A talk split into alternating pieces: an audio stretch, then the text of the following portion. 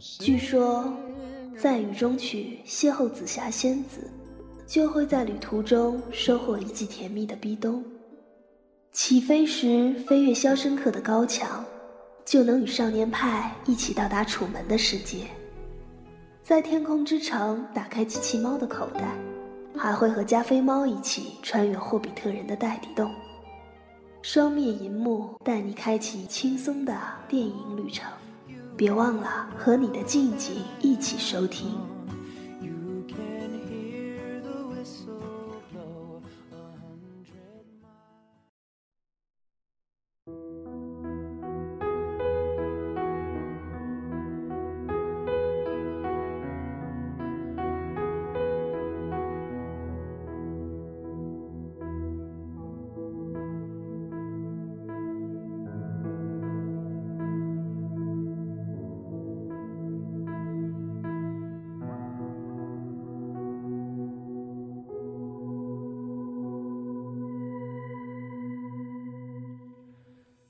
进城跟着我姐上学，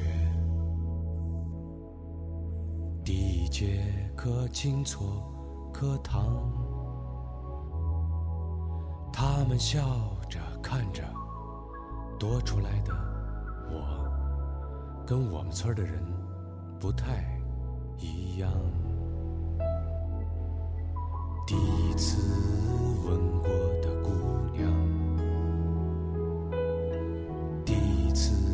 受过的伤，我乃教我认的第一个字，给那个谁写的第一首诗。双面银幕多面解读，欢迎收听本期的双面银幕，我是主持人坏机器人。今天坐在我旁边的依然是高老师。刚才录了能有。小十分钟，然后现在又要重新录，对，又是我，我我们的我们录节目完全看心，啊，就我们我们基本上是没有提纲的，只是会大致的说一下，哎，我们先聊金麻，然后聊一个勺子，然后聊饥饿游戏，再聊你的少女时代，对吧？谁的少女时代？我的少女时代，我们的。好，我们呃那个就开门见山吧，我们今天。也是在这样一个雪天，然后聚集在传媒大学对面来聊一下本周，呃，也算热的电影吧，还算热对本周的热门电影话题，电影关注度比较高的，嗯，关注度比较高的几部电影，因为正好我们也都看了。对，今年不是这一周的，就是《我的少女时代》。饥饿游戏三，还有一个是大结局，对，久未谋面的一个勺子，嗯，对，还有就是捎带说一下昨天刚颁完奖的金马奖。好，那我们首先来说一下金马奖吧。嗯，好的，来说一下您了解到的一些东西吧。我之前不太关注，就是自从他给什么黄飞鸿提名啊之类的所谓的烂片提名之后，就。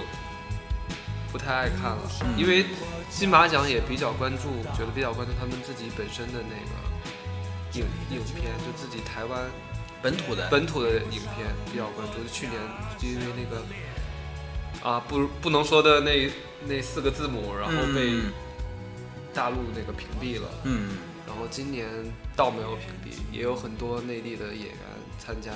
对，邓超啊，黄千源呀。今年应该来说跟内地的合作更紧密了，因为前几天那个我们的国家主席还跟台湾的马英九马英九在新加坡会面，对吧？应该说是打开了一个新的契机什么的这些。嗯。然后嗯，昨天我注意到是我没有全程看，因为我打开新浪那个直播网站的时候发现卡的要命，一直在卡在那个片段过不去那种卡碟似的。然后我就大致的搂了一眼获奖的名单，我注意到的就是 男主是冯小刚，对吧？对。然后最佳动画片是《麦兜和我的妈妈》什么的。嗯嗯。最佳影片呢？最佳影片是《聂隐娘》喽。嗯。刺客聂隐娘。最佳导演也是侯孝贤。对对对，这都是我觉得是实实至名归的。嗯。然后他有那个最佳男主角是冯小刚，最佳女主角是林嘉欣。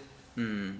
应该演的是《百日告别》，这个在国内也没上，应该在台湾，台湾有可能上吧，嗯嗯嗯，就有点意外，我还以为会是舒淇。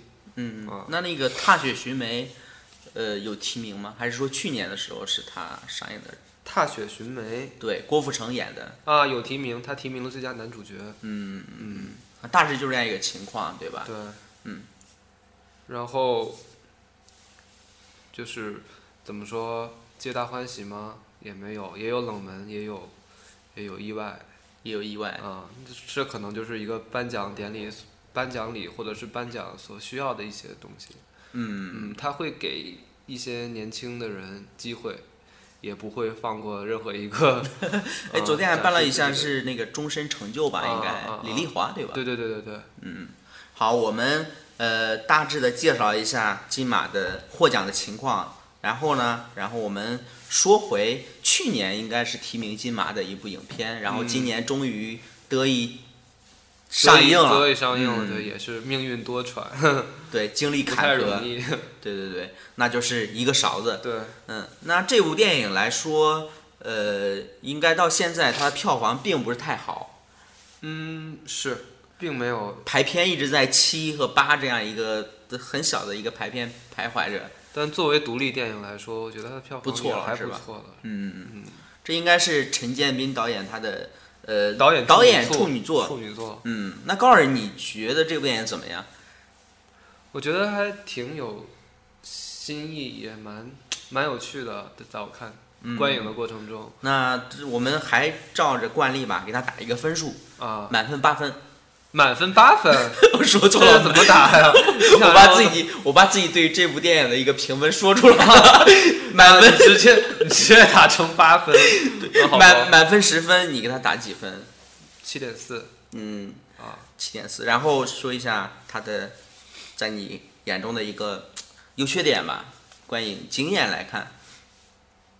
优缺点怎么说呢？就可能我对这种影这样的影片看的还是不够太多吧，嗯，这么粗粗粝的那种。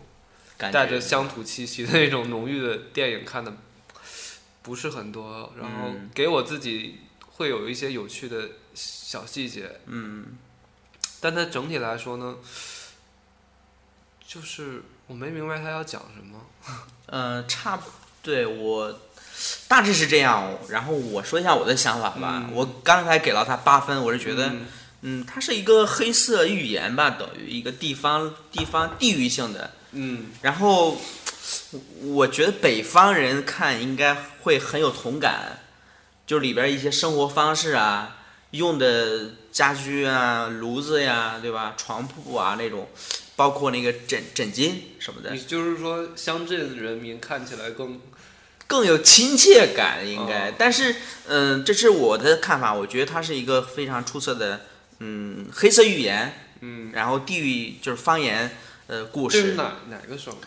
应该是那个是兰州哦拉条子嘛，啊，主角叫拉条子嘛，应该就是那个兰州河 河西走廊啊什么那那那一带吧。甘肃对，甘肃甘肃那一带。然后这个我从电影院出来，然后我听到呃好几个人就是在讨论这部电影，他们说那个哎这部电影讲啥呢？说看着心沉，说电影里面没有一个好人，这是普通观众的看法。嗯我听到两拨人大致都表达了同样的观点，说到底讲啥？为什么说这里面全是坏人？可能大家的期待是说我乐呵呵的看一部电影，对嗯，对，然然后这个我觉得就是普通观众跟呃所谓的专业人士中间的一个观点的分歧吧。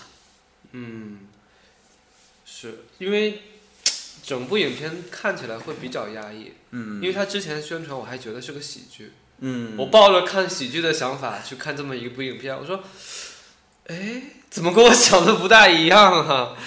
可能就是让一个老实人从一个正常人变成一个傻子嗯，啊？你觉得这是个什么样的寓意呢？我觉得就是在现实生活中可能，嗯、还我觉得还是批判的多一些吧。啊，他会有一些批判，对，对于现实的批判多一些，嗯就是人人都想变得更聪明一些。嗯那傻子怎么活，对吧？就感觉他的反正有有一些毕竟是导演的处女作，他积攒了这么多年的一个呃对世界的想法，对世界想法，一股脑全丢在里边，嗯，就是看来也是蛮有感触的。但是你说他讲什么，的确回头想想也说不大清，只可意会吧。我看是缺少一个主题或者是一个嗯贯穿始终中的东西，他没嗯展现出来，就是没有直接击中我，我就没开窍。看完之后，导演可能他表达的有一些含糊吧。那我们来说一下，就来说一下这个故事吧。行，我们在不剧透的情况下，这没什么剧不剧透吧？好好好，那那那那来说一下，就一个傻子跟他陈建斌，陈建斌就想把他送回去。嗯，然后中间发生了一系列的故事，啊，我，但我看这个片子很有趣儿的一点，它不是那种主动去交代每个人的名字和每个人的用意，嗯它都是就是平常日常说像日常说话一样就说出来了，就是他不会直接说那个女主角就是那个蒋勤勤演的那个叫金枝子，对什么男主角叫拉条子，拉条子他他不是说直接就走的时候，天儿太说一上来就知道他们的名字，都是跟就互相对话时候那么叫出来那种。嗯，很自然的感觉对吧？完你也能发知道他们那个背后的故事，就一点一点展现，就是他们有个孩子太聪明了，进犯罪了，犯罪的到底犯了什么罪？都没有交代，没有交代，嗯，反正就是给给这个人物更多的那个扩充，对一个背后的一个故事吧。对。对对对，然后你也知道金枝子是拉条子捡来的，或者是对，看到后半段的时候，你会知道他是也是同样被捡回来的。嗯嗯嗯，就是这种强大的预言能力在里、嗯。在里面产生。然后我还还没有参透这一这预言到底是什么呢？也没有往深的去想。嗯，那好，我们也很难去说这部电影到底讲了什么。可能大家，我就在这边，我们给大家介绍一下，这是一一个什么样的电影就 OK 了，对吧？这是一个方言的，呃，地域类的电影，然后基本上就是黑色，不算幽默，一个黑色故事，也有幽默了，嗯，就是黑色幽默的故事，好吧，幽默吗。刚开始大家看起来还笑呵呵的然后就笑不起来了。啊，哎，他刚开始有一个舞，就是电影开场有个舞台嘛，巨大的舞台，然后上面各种表演，我觉得还是有一定的寓意吧，就是可能生活中就是个大的舞台，在里边有可能晕头转向，越活越活不明白，这是我的感觉。就是可能说到这儿，我是有一点参透了，就是小时候，呃，我应该是 怎么说呀？瘦的时候，还是比较瘦的时候嗯、那个高中啊，或者是上大学啊，我能分得清每个方向，东南西北，能明明白白的做某件事儿，然后甚至来说能早起，能加班儿，能早起赶到那个单位去发稿子，做娱乐编辑，对吧？但是放到生活过几年，在在城市呃奔波过几年之后，就发现自己变了，变得不明白了。不明白什么。就是有些东西是就是仓仓促促的，你不知道是为什么活。可能我觉得这部电影中也是对于现实社会的一个迷茫吧，就是你你不理解到底什么是聪明，什么是傻，应该怎么活，怎么去弄明白这些事儿，可能正是陈建斌想表达的一个，可能这个东西也是比较混沌，我说出来，但是我从我自身来说，我觉得嗯，好的东西是参不透。对，也不要去多想，对，你就你就想着是朝这个明白的地方活，对吧？但是就感觉越活越活不明白，这这个东西更乱了。对，很很奇怪的感觉，嗯就掉入了混沌这个圈儿了，你知道吧？可能说家人对你的期待，跟你现实中生活中的反差，你自己想的规划，但是到时候又误打误撞的实现了，或者怎么着？嗯可能一个人现在去看五年之前的自己，会发现还是走出了这一步。所以说，这部电影中靠着拉条子他的一个软磨硬泡，最后他也呃得得到自己的目的吧，就在不剧透了，对吧？啊，他得到了自己的目的，然后自己又更不明白了，对对对到底，是怎么回事？所以说这就是人生嘛，啊这是我我我理解的对于这部电影的一个理解吧。啊，好，我们它很有有很深的寓意。呃 对，反正反正我觉得这部电影它还是不错的，你可以去看看。呃，甘肃那个河西走廊啊，这帮人他是怎么生活的？黄沙漫天，绝对不是你想象的《大话西游》那种那个那种场景，对吧？嗯？也就是可能我们现在任何能听到我们广播的这些人都应该比那帮人富有，对吧？啊对，可以这么说，就是他们连买不起电脑、买不起嗯电话啊这样的一些东西，电子产品啊。所以说，看到这部电影的时候，我首先会想到那个《人山人海》，之前他跟应该是蔡尚君导演的、陈建斌主演的，嗯讲述的是一个一个人千里追凶的故事。嗯我觉得同样的质感吧，果然在最后我看到了那个蔡尚君的一个名字，他是这部电影的艺术总监，哦，所以风格上也是蛮相近。也是这种风格是吗？对对对，你没看过这部没看过《？好，你回头可以补一下，感觉还不错。那好，我们说完了这部电影它的一个大致的模样，嗯，那我们说一下演员的表演吧。好，我们我们接下来说一下演员的表演吧。这里边我觉得还是全是实力派，包括这个陈建斌，嗯还有蒋勤勤是吧？蒋勤勤我对他印象不太深刻，因为我看的他的作品很少，还有金世佳也很少。然后王学兵还这个就不用说了，他之前演过演过好多的作品，嗯对吧？那我们首先来说一下陈建斌吧，主角男主，也是我们本片的导演。嗯，我告诉觉得你对他的印象是停留在一个什么样的状态？当然是四郎喽。呃，甄嬛传甄嬛传》四郎还是四爷啊？反正我我没看过，说实话。雍正嘛，哦是雍正，之前不就是四郎，后来就变成雍正了吗？哦，我没看过。然后我是我真正的认识到这个演员是在一些电视剧里边，嗯然后还有就是前年说的那个人山人海了。嗯，同样演个小人物嘛，家穷的可能家徒四壁，就有几头猪那种，我觉得陈建斌老师不是 老师，可以啊。我觉得他老师 他还是挺先锋的嗯啊，也也好像是从话剧比较起起来的。嗯嗯，之前演过一个孟京辉的电影叫嗯《像鸡毛一样飞》，嗯，就觉得嗯，哎，这个人还真是不一样，跟内地男演员。后来会演一些比较正气的角色，然后到最后那个《甄嬛传》那个四郎一下就可能就是这个角色也让好多的年轻观众，可能九九零后嗯，认识到这个岁数并不小的那个老男人，对吧？对，这个可能起到一个很好的作用吧。嗯那我们我是看到好多评论，嗯、在这部电影下面，九零后的就是看到，呃，怎么说呀？看到这个四爷就像请安那种感觉。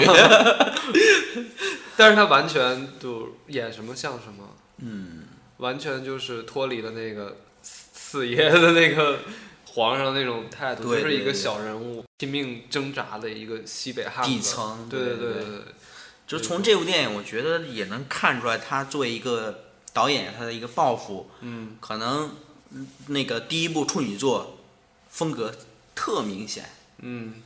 这样一个呃，那你觉得陈建斌演的怎么样呢？我觉得都我觉得挺好的吧。除了说它里面有一些细节，如果细抠的话，是不符合北方人生活习惯的，比如杀羊的动作呀那些东西。然后呃，他展现的这个人物形象来说，真的是没得说，就是这种挣扎的感觉。嗯呃，处于生活底层，可能在农村真的是有些为了一，嗯，为了钱折腾出好多事儿吧，就是一种一种他也没辙那种，特别无奈，对对对对对还有点荒唐的那种。还有一种荒唐，然后又坚信着说我会度过这一关。嗯，没招儿还得活着嘛，也不能去死，都不能狗带。对对对，然后可能来说，我们从中看到许多他周边的人，嗯，就跟之前说的普通观众说的，说没有一个好人，嗯警察他的那个应该村子里表哥呀还是什么的，对吧？啊，包括人生嘛就是这样，要说一句台词 对人生嘛就是这样，有许多跟头绊子，对吧？啊。还有那个大头哥，嗯刚开始我还不知道那个是王学王学兵我我觉得这人谁呀、这么神秘不露脸？然后想起来了，之前王学兵因为那个是吸毒的事儿，嗯，就给可能把正脸的镜头都给掐掉了。对对对，就是嗯我我看这部电影的时候，看了一半儿，我才知道这个人是对对，是王学兵。王学兵。嗯然后他们他们两个那个对话从来都是在车上展开的，嗯然后我又会想到说，呃，这些就给我一种感觉像怎么说呀，有点像姜文的感觉，寻枪啊，嗯还有什么鬼子来啊，那些里边人生的迷茫，都在这部电影中 又又那种感觉回来了，我是这么感觉。嗯然后它可能来说就是里边有一些符号化的展现，像汽车的后车镜，嗯通过这样的一些手法来展现了这个人他的一个对于生活的迷茫吧。你又找到一种影像，又找到了另一个，在那个库布里不在那个《太空漫游》和《黄海》之后，又看到用骨头棒子打人这一个这里经典致敬了。对对对，这 哎我我我真没想到，我们真我真没想到这个，没想到吗？没想到没想到哦，对里边也有同样的，就是村长给了他一一根牛的骨头棒子，对吧？呃，这也说起来也是挺有趣的。他就是一个比较淳朴的人，他所能做的送礼就是给人炖个羊、炖个牛。对，他去村长家求事儿，就是嗯给他炖了一锅牛牛骨头，然后去那个他什么三哥家求事儿，就把那个羊羔子给杀了，吃羊。嗯，这本来是一个不忍杀生的人，他嗯他可能来说是把羊崽子当成宠物来养的，嗯自己家羊从来不舍得杀，但是为了自己的儿子，为了呃这个是一个勺子，就是为了这个傻子，嗯不得不嗯把自己家的牲畜宰了，嗯送给别人来吃。他其实都不忍心去下刀的，嗯就这样一个一个一个男人被现实逼成了这样一个模样吧。嗯，嗯，所以他就用那个大骨头棒子去打打傻子。好，我们接下来说一下王学兵吧，嗯在电影中从来没有一个正脸儿，啊，有正脸，然后他是在下车打人。下车打人的时候没有，是在那个去陈建斌家接那个傻子的时候，一个夜景，你根本瞅不清这人长啥样。嗯所以说，呃，这部电影它应该是对他的戏份进行了一个完全的删减吧。对，但我想现在问一个问题，你觉得那个大头哥他到底知不知道？带傻子走的人不是他的家人、啊是吧？是不是他的家人？对对对对，你知道我想问的是吗？这个他也不一定知道。不一定知道。对，他也不一定知道，他只是觉得我欠你的钱，就是我欠呃拉条子的钱，嗯我为了还他一个人情，嗯不要他再纠缠着要我的钱了，要钱了，啊然后所以才把这个傻子带走，是这意思。啊，你是觉得是这个意思？对对对，其实来说他，呃，知不知道这个人是不是傻子的家人呢？不完全清楚，剧情也没有一个完整的交代。嗯，我是我是有这种感觉，是说嗯他跟第一个带傻子走的家人是串通好的。嗯，我是这种感觉，看电影的时候。那这样的话，我觉得整个电影展现的元素就太，整个故事就太黑暗了，是吧？对对对，太黑暗了，就没法想象里边 一些呃一些阴谋啊这些东西。更多的细节就容你去展现。所以说，这也是这个电影成功的地方，对的好。的一方面，它会成功引导你去想里头人物去是怎么想的。对，嗯，然后我们后边会聊到一部就是我的少女时代嘛，哦，嗯，我当时我觉得这部电影也蛮不错了，嗯然后唯一让我觉得还没有那么好的地方是说他把故事讲的太清楚了，太满了，跟一个勺子比的话，勺子有好多的留白，但是作为青春片，它可能就需要去这么讲，好大家才会明白吗？我们待会儿再再聊我的少女时代，这个片儿你也是能看下去的，嗯，呃，并不会说像少女哪吒，为什么这时候说说少女哪吒那样的嗯。故意的假文艺腔那一种？嗯。那你觉得啊，之前我们聊过聂隐娘嘛，嗯，那你这个东西跟少女哪吒呀，你觉得有联系吗？这种状态，看电影的状态，看不下去的状态，聂隐娘啊，我并不会看不下去啊，只是那时候特别困而已。只是说看这种电影可能要养足精神，对吧？对对对就如徐浩峰说的，一定要精神头足，啊，就是清晨记起洒扫庭院，要那种劲头才行。啊，对你不能下班了去看，你必须为他做好一天的准备你，要睡睡好觉。睡好觉，然后旁边备好东西去仔细的看里边的东西。好，我们说回勺子吧。嗯其实我发现里边有好多好多的符号吧，比如说可视的门铃，它成了一个重要的媒介，然后还有后车镜，也是一个重要的媒介，嗯包括傻子的遮阳帽。啊，对这样的类似的类似的东西，我不知道你还有没有发现吧？不就是说那骨头棒吗？我就看了那个，你觉得它是嗯有致敬的寓意，对吧？也有吧，哼，拿骨头棒砸人。对我我可能看这些东西可能会联想到之前我说的就是黄海啊，嗯还有二零零一太空漫游开头黑猩猩拿着骨头棒打架，嗯嗯可能从这个侧面来一一个纵纵向的角度来说，呃，无论无论那个文明怎么发展，这样的东西始终是存在的，嗯争斗对吧？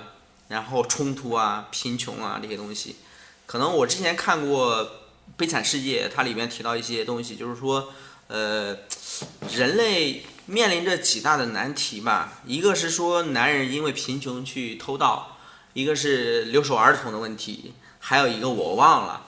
可能这些东西无论发展到，就是还有一个问题，可能是社会的迁徙啊，还是说那个漂泊吧。嗯，这些东西无论发生发发展到哪个时代都是存在的，无论科技多发达，人民多富有，对吧？嗯好，我们聊回一个勺子，你聊回一个勺子，还有两个两个演员没说呢，一个是蒋蒋勤勤勤一个是金世佳。对金世佳这边你熟悉吗？我就看过之前有印象是他的那个《爱情公寓》的第一季演演。爱情公寓有他，展博吗？对对对，他是展博啊想起来了，我终不是我看电影的过程中始终没想到这个人是谁，我知哦我知道他名字叫金世佳，嗯，对，哦这是陆展博呀，好吧，那么活泼一孩子在这里边就变得 勺子，勺子，这个这个靠演技嘛？你觉得演个傻子？不，呃，也需要一些演技，嗯啊，但是，嗯，也不用太多，因为毕竟没说话，说的最多就是妈。对，这个东西是蛮好玩的。那嗯我不知道有没有陆展博他的就是粉丝去看这个电影吧？应该也有吧，嗯到最后露出也挺多。嗯主要是我当那个他剪完头发之后，嗯，变成个干净的傻子之后，嗯旁边人说啊，原来是他，原来是陆展博。那剪剪完头发我也我也认不出来，我觉得从面相上什么都呃不太像吧，感觉。那你还是看他比较少吧。对对对，只看过什么《爱情公寓》嗯爱情公寓》，但是我不看，不只看过一遍哦。好可怕。那个虽然很烂，好吧。那我们接下来聊一下，就是关于方言电影。嗯，蒋勤勤你还没说呢。哦，对对对，我我怎么一直想往下聊啊？蒋勤勤，你看过哪一些电影？我我基本上也不太熟悉。之前是个大美女啊，演过那个古龙，不是金庸剧，嗯，然后后来跟了陈建斌结婚了，那现在现在现在就大美女吧？现在就很少露出啦。然后那个在这部里边演了浓郁乡土特色的金枝子，嗯，也也算是为老公献出了自己最最最最最最什么乡土的一面了。对，可能来说，我们所说的乡土跟乡村爱情的乡土不是一种乡土，啊，对吧？他可能玩把自己玩的更深，玩成那个样子对对，玩玩快玩死了，就不叫乡土了。摇滚乡土。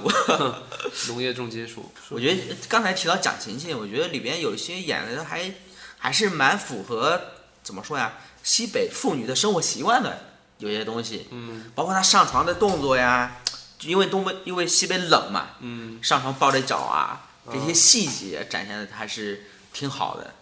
包括他，呃，当时那个傻子在吃饭，然后陈建斌就要轰他出去嘛。啊，他说他说雷都不打吃饭的人，对，雷都不打吃饭的人，嗯这可能从一个角度来说是农民朴实的一一面也好，就是言传身教，嗯同时也觉得，我觉得是有有一些呃朴实的东西在里边。也有一些是儿子不在身边，突然出现了一个叫他妈的人。他对对对，陈建斌说“瞅给你美的”，就是好不容易有人叫妈了。对，我觉得从这些角度来说，展婷静还是演的蛮不错的。嗯，就是他们夫妻两个本身就带着嗯和谐或者是看着顺眼那种感觉，在电影里头会更觉更有代入感。对，展现的更丰满吧。对对对对对，嗯，并不是特别干干瘪的那种夫妻。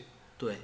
嗯好，我们接下来说一下，就是嗯，关于这部电影它的一个结局，我们不过多剧透，对吧？嗯嗯，我觉得它是展现了一个开放的、比较开放的结局。对，嗯嗯，但是迷茫并没有停止。嗯所以说我建议在生活中有迷茫的人可以去看一下这部电影。更迷茫更容易就对，可能你会从中找到一些解决的方法，正跟拖延症似的，我觉得。嗯嗯，你怎么解决拖延症的问题？可能来说就是合理的拖延。那怎么解决迷茫的事情？我觉得就是合理的迷茫。这部电影可能会告诉你怎么是一个合理的迷茫。在你磕磕绊绊的时候，会有一些东西偶然的闯入你的生活，啊然后也有偶然的幸运会降临吧。算是幸运吗？嗯，也挺不幸的，对，也算是很不幸了。那那这个东西可能就模棱两可，就对需要大家去体会吧。啊，我觉得看看这部电影的风土人情，看看它的一些关于生活现成的展现对，就是我们这么多坐在办公室的人，可能你你能有幸看到西北的人，农村也是怎么生活的呃对，农村还有县城，到底是什么样的？嗯，也算是对祖国风貌的一个完整展现，并不是哪儿都是高楼大厦，哪儿都是高科技。哪儿都有 WiFi，对对对对对，那你蹭不到的，对对对 信号都可能蹭不到。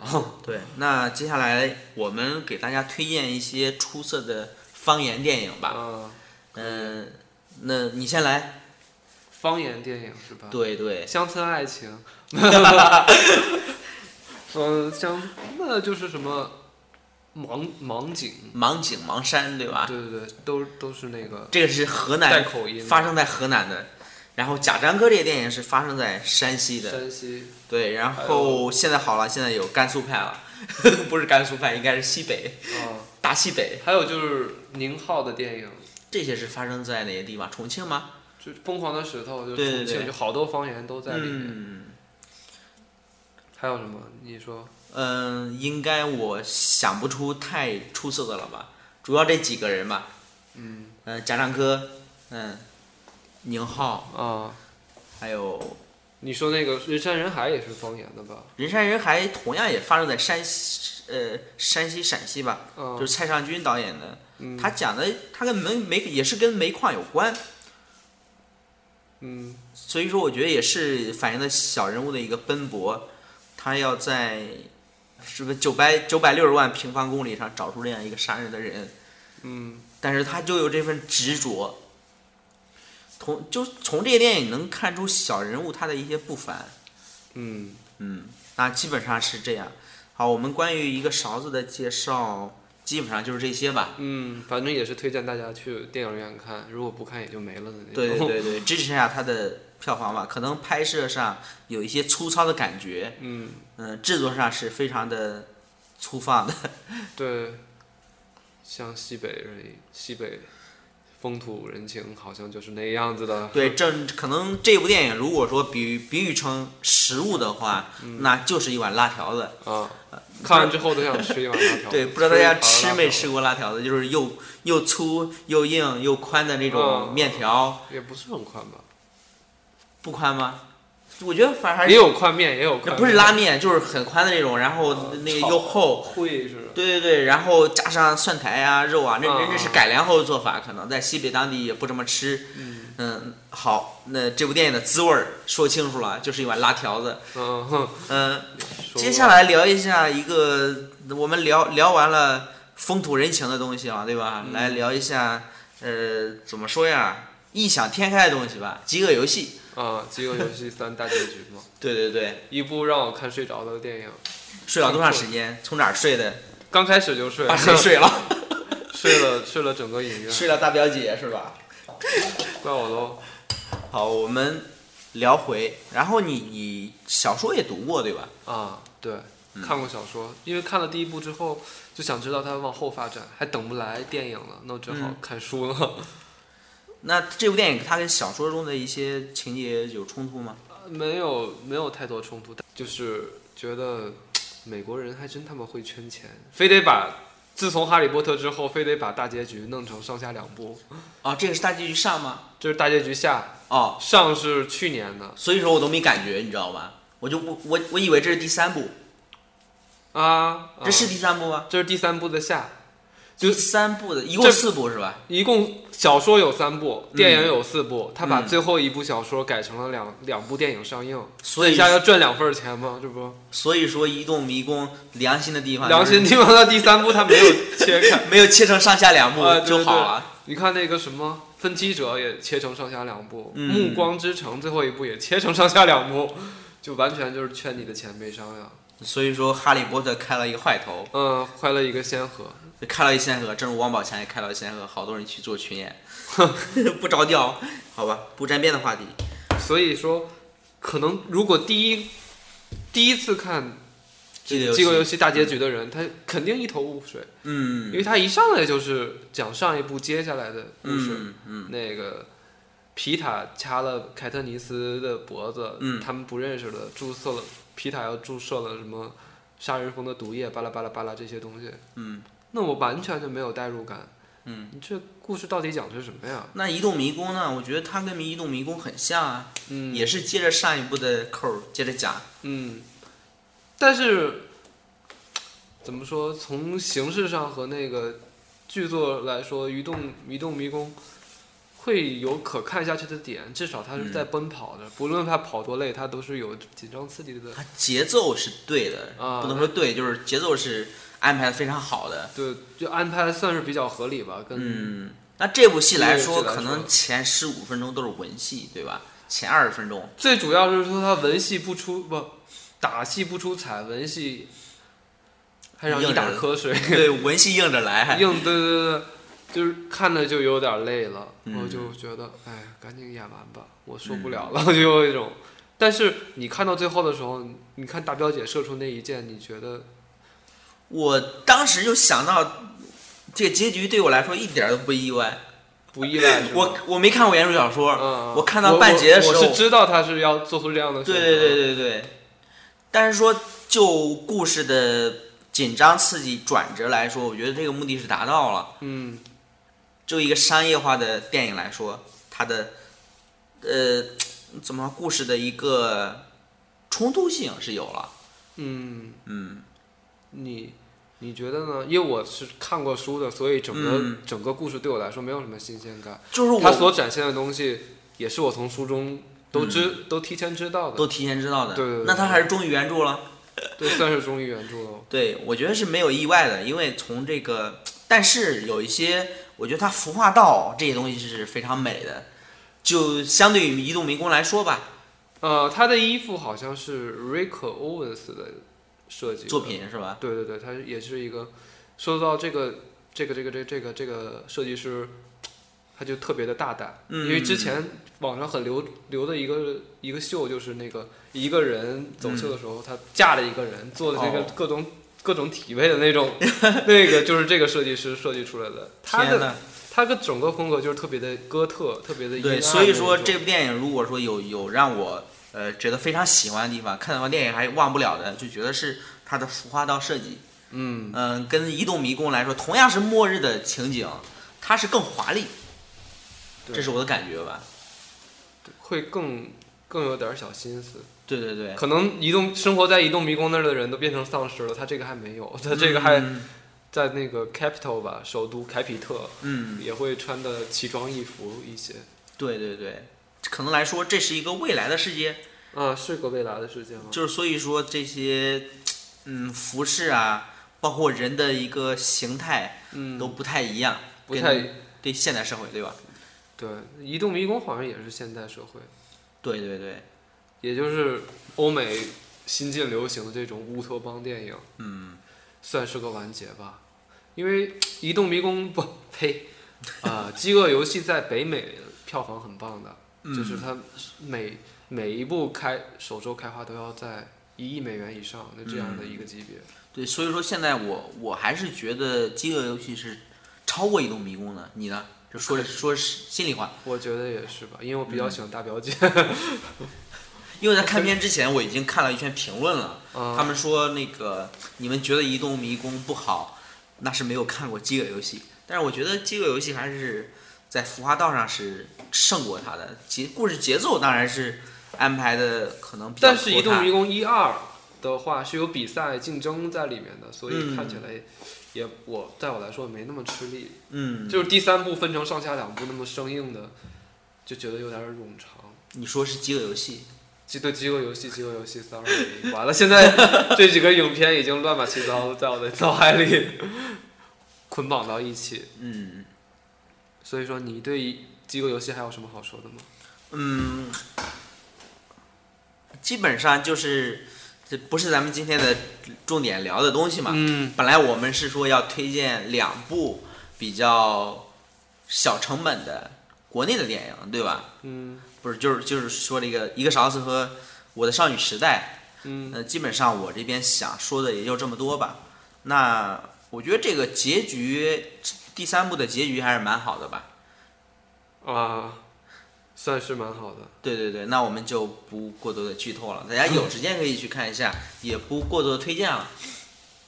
嗯，对，如果是这个系列的死死忠粉或者是大表姐的粉丝，那你必须得看喽，因为这是最后一部喽，你之后再也再也看不到大看表姐的射箭喽。对对对，嗯，好，我们进入下一个环节吧，来聊一下我的少女时代。对，你的少女时代，嗯，那我这我对这部电影其实来说，我觉得还是怎么说？你你一个男性的角度说你的嗯少女时代，我我是看到了他的一个中二时代，我然后其他的感触不多，嗯，然后也也觉得，呃，看这个电影的时候会觉得自己年轻的时候好多事儿都没做，遗憾，你知道吧？也不是，我觉得这个电影的主攻人群应该就是少女们，嗯，年轻的就是女性女性观众，肯定是他们最最最努力去抓的那些人。嗯。啊，所以他也现在现在这个票房也是做到了，嗯。啊，然后它还不同于国内那些所谓的青春电影，什么巴拉巴拉，之前咱们也聊过的那些电影，左左什么对吧？左左边的器官什么，对对对对匆对匆的又是匆匆的几哪个月的什么的这些，对对对对，这些要比这些强多得多。小什么带对吧？对对，小狗带，小狗带也还不算是青春电影、电影吧，嗯 反正就是那些何以笙箫默，何以吹箫默，嗯三十多岁的演他们二十多岁的，也是谁受不了？他嗯他的人物是立得住的，也是很鲜活的。嗯虽然他的故事是狗血的嗯啊但是狗血到底也不容易。啊，对狗血，对狗血看了大家都乐呵，也不厌烦，这也是很不错的。对我感觉这些演员的虽然年轻对吧？嗯，呃，怎么说呀？那种真实的状态，演的时候真实的状态是非常还是都有的。对对对，非常不错吧？嗯，你是收了小池的钱吗？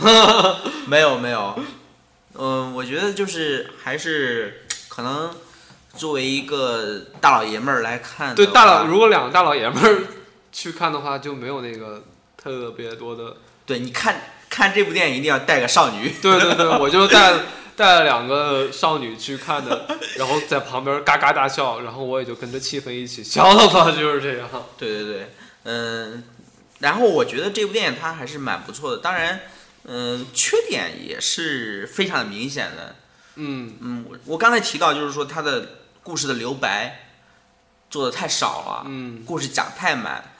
当回到就是多少年后，从少女时代回到现实的时候的处理，我觉得无论如何拍它的时候是很难让观众满意的。我挺喜欢他到最后的处理，结尾是吧？我觉得就出现明星挺好的、嗯，啊，就算是那个道明寺出来了，我也觉得也比王大陆嗯，也差不多，就觉得不错，我可以接受。可以接受的对，还有还有彩蛋，还有刘德华呢，到最后。嗯，陈强，你是为什么不喜欢这个结尾？我觉得他讲太满了，就是你无这个这个这个结尾的话去掉的话，可能会更加的纯正，然后给大家一些想象的空间。那但那就不是青春片所要做的东西了，它就要一个 happy ending 啊。那如果有死人的话，那就真变成小狗带了吗。那就 哦不会死人啊，这死人这东西太太狗血了，对吧？就或者或者像什么某花开的那一种，嗯一上来就是都死了，开车就都死了那种，非得把青春做成这个样子。嗯，所以所以还是可能我还是过了那个年纪啊，看嗯也不是这个性别。也不是他们的目标客户。对对对对对，看的时候，反正反正总体来说，我觉得还是相对于国内的青春片是相当不错的，不是好国内就是内地的。嗯对，好几个 level 的那一种。对对对，呃，校园嘛就要阳光明媚，嗯，里头有各种各色各样的人物出现，也会产生不同的故事，就这样。嗯所以你给打个分吗？嗯，我给他七点四分吧。七点四啊，那我就给他打七点六喽。能说一下你的理由吗？还高两零点二。呃，理由看起来挺欢乐呀，在在电嗯影院里头不失为一个很好的选择，并且他的音乐还那么好听，什么小幸运啊，什么鬼的？嗯对对对，小幸运。对，可能在嗯年轻的时候，就是说上学的时候，身边好多类似的女孩儿，嗯，对吧？她是完整的呈现了一个女孩儿她的一个由丑小鸭变不能变天鹅，就是一个平凡女孩儿的一个蜕变吧，转变。对对对一个成熟的标志吧。对对对，我觉得这样一个过程是挺吸引人的吧。嗯，嗯对，还有里头，因为它也是九十年代的台湾，里头也会有一些那个时候台湾的东西，嗯反反抗什么学校恶恶霸势力啊之类的 这些。嗯，对，说到这儿，我可能我隐约的感觉到为什么国内嗯，从来拍不出这种电影。为什么？我觉得就是缺少一些从创作意图上反抗到剧情的反抗。嗯可能台湾电影那个包括那些年敢在课堂上打飞机这样的桥段都敢拍，嗯。在国内这这个可能来说不会有类似的事情发生，就是反抗教导主任啊这些事情。国内，但是我高中时，我上初中的时候，的确有也有学生拿着砍刀追着历史老师满楼跑，啊，但是这个历史老师是，就是蛮蛮那什么蛮不错的，但是一个瘦小的老头儿，呃，这个我还是挺，呃，那时候发生这个事儿的时候，我们都还是挺痛恨这个这个学生的，嗯、但是国内我觉得从创作上没有这样土壤，国内的一个一个教育形态啊，对吧？主意识形态从来不倡导有这样的东西存在，活泼呀，对吧？但是校园暴力啊这些东西嗯，是普遍存在的。校园暴力是，但是这些带着小心思的一些这这些游戏啊，对吧？嗯类似这样的情节的确是不多吧，国内。就是他不想展现出来，可能只、嗯只记得要圈点钱，这样 对，没有的青春。没有一些细化，就是嗯你你联想的青春，呃，不会去物化到每个小事儿上去，嗯，对，把这些东西展现到银幕上这。些小细节、小心思，嗯他也是缺乏的嘛。嗯。嗯，那另外，我觉得就是，呃，台湾是不是一个特小的地方啊？就是他们几个去出去玩儿，嗯然后隔天电视台上就拿着他们的照片在比比划划，有个台湾看相的，对啊，就是不太大呀。嗯啊，你看那个高晓松的《晓松奇谈》就知道了，台湾就是嗯，就是这样的一个地方。就是所以说这样的地方才有机车呀，才有这些风土人情。嗯，可能在国内，因为地方大了，你你不可能有这样的一个人际圈子，嗯，你出去逛一圈儿，碰到熟人的几率也很小吧。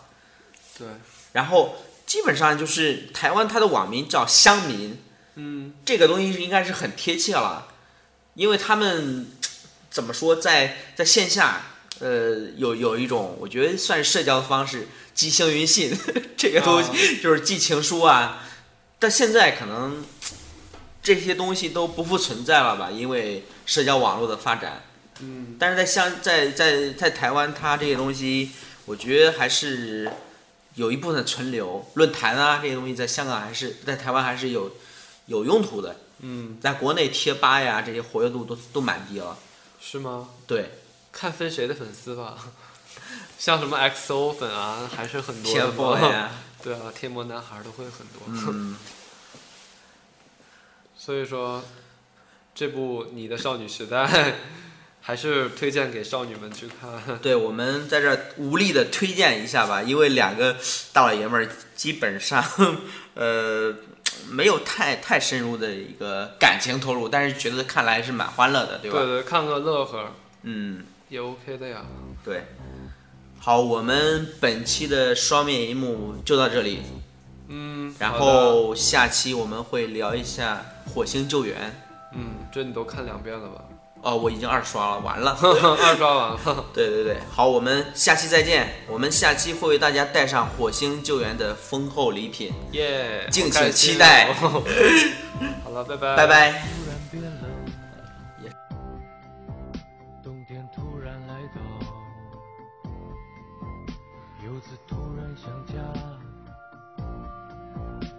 像突然遥远，抬头寻找北方，却看到南飞的雁。契诃夫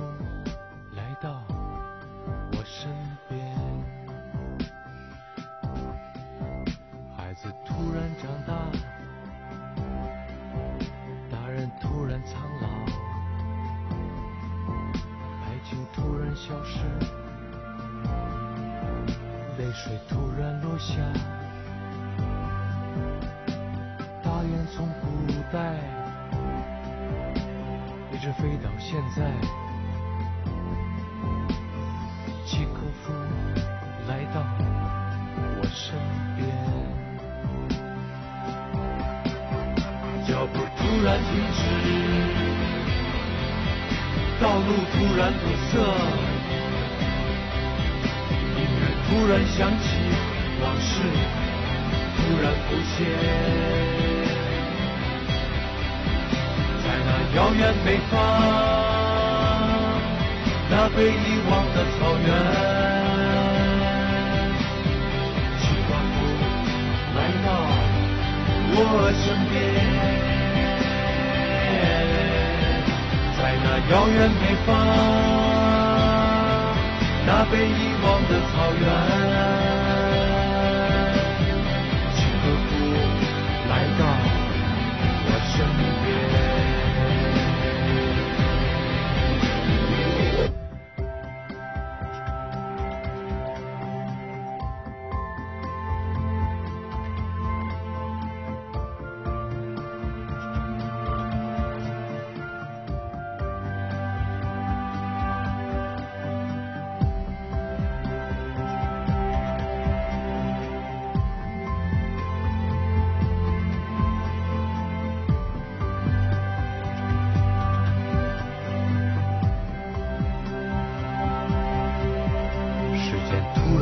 边，